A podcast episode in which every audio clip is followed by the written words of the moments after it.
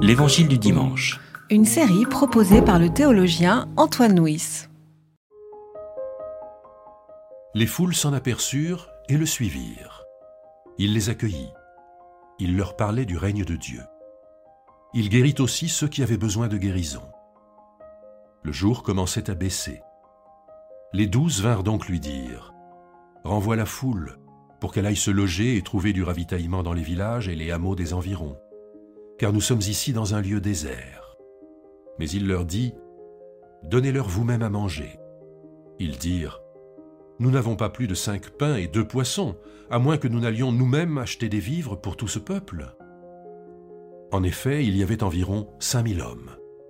Il dit à ses disciples Installez-les par rangées d'une cinquantaine. Ils firent ainsi, ils les installèrent tous. Il prit les cinq pains et les deux poissons, leva les yeux vers le ciel et prononça la bénédiction sur eux. Puis il les rompit et se mit à les donner aux disciples pour qu'ils les distribuent à la foule. Tous mangèrent et furent rassasiés, et on emporta douze paniers de morceaux qui étaient restés.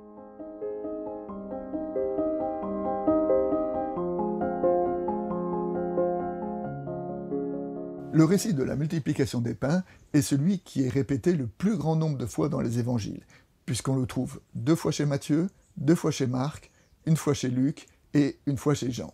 Donc ça fait six récits de multiplication des pains dans les évangiles.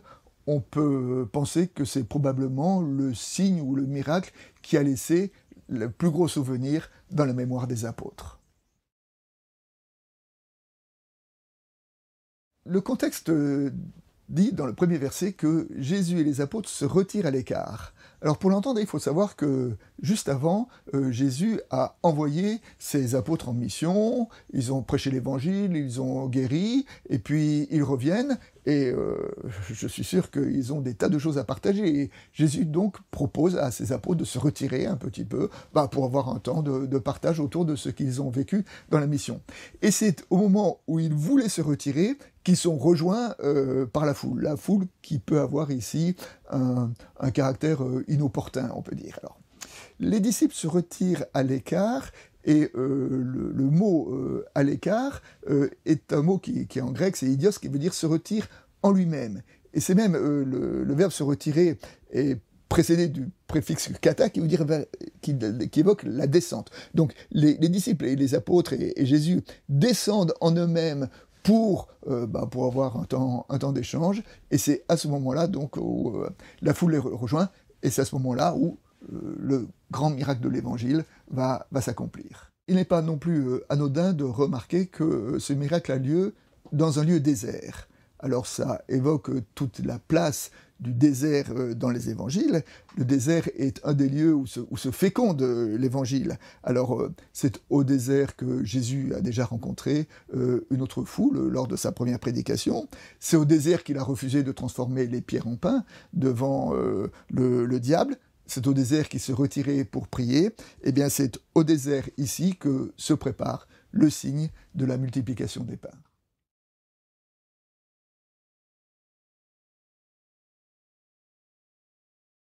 lorsque les disciples euh, proposent à Jésus de renvoyer la foule pour qu'elle aille se nourrir, Jésus leur dit Donnez-leur vous-même à manger. Il me semble que ce verset nous dit que, depuis ce verset, nous ne pouvons plus dire à l'affamé Débrouille-toi. Hein. Pour dire que, que la faim de, de l'affamé est une question qui me concerne. Hein.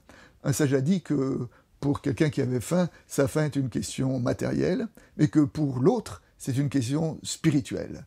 Dans l'Évangile, Jésus dit J'ai eu faim et vous m'avez donné à manger. Eh bien, c'est ce verset, ce, commandement-là, qui met en application dans ce récit. Jésus récupère quelques pains, quelques poissons, il a une foule immense à nourrir. Et là, il prend les pains et poissons, il lève les yeux au ciel et il prononce une prière. Alors, quelle est cette prière? On s'attendrait à ceux qui disent Seigneur, que les pains et les poissons se multiplient mais ce n'est pas ce qu'il a dit. Jésus a béni ce qu'il avait. Hein. Et c'est euh, à partir de cette parole de bénédiction, pour le peu qu'il avait, que ce peu a nourri une grande foule. Puis nous ne pouvons pas manquer de remarquer que, que l'articulation des verbes dans ce récit, hein, Jésus lève les yeux au ciel, Jésus prononce la bénédiction, Jésus rompt le pain, Jésus le donne à ses disciples pour qu'ils distribuent. Bien sûr, cela est une référence à, à l'Eucharistie. Et d'une certaine façon, cette, cette, parole de bénédiction peut nous aider aussi, nous aussi, à, à comprendre l'Eucharistie, à comprendre que dans l'Eucharistie, à travers la bénédiction du pain, nous devons avoir cette conviction qu'il y a là une nourriture qui est suffisamment forte pour pouvoir, euh, nourrir des foules immenses. Une question que pose euh, ce récit, c'est où se situe le miracle hein? C'est est-ce quand euh, Jésus a prononcé la bénédiction? Est-ce quand il a donné le pain et les poissons aux disciples? Est-ce quand les disciples les ont donnés à la foule? Le texte ne le dit pas. Et peut-être que si le texte ne, nous le dit pas, c'est que peut-être nous ne devons pas trop nous attacher à la matérialité du récit pour entendre ce qu'il signifie. Et le grand message de ce, de ce récit-là, eh ben, c'est que non seulement la foule a été nourrie, mais qu'il est resté douze paniers de restes. Et donc il y a dans ce récit-là peut-être une, mise en, pratique, une mise en valeur de ce très beau verset qu'on trouve aussi dans l'évangile de Luc, dans lequel Jésus dit Donnez et on vous donnera, on versera dans votre poche de votre vêtement une bonne mesure, serrée, secouée et débordante.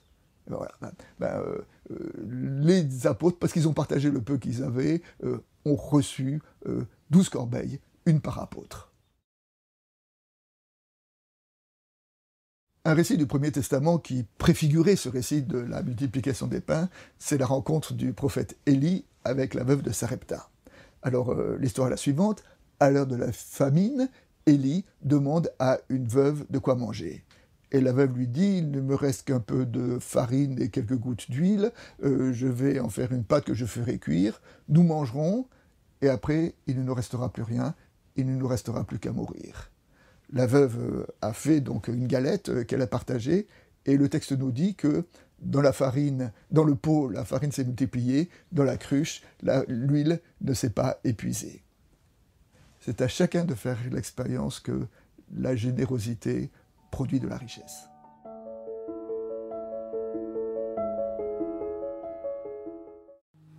C'était l'Évangile du dimanche.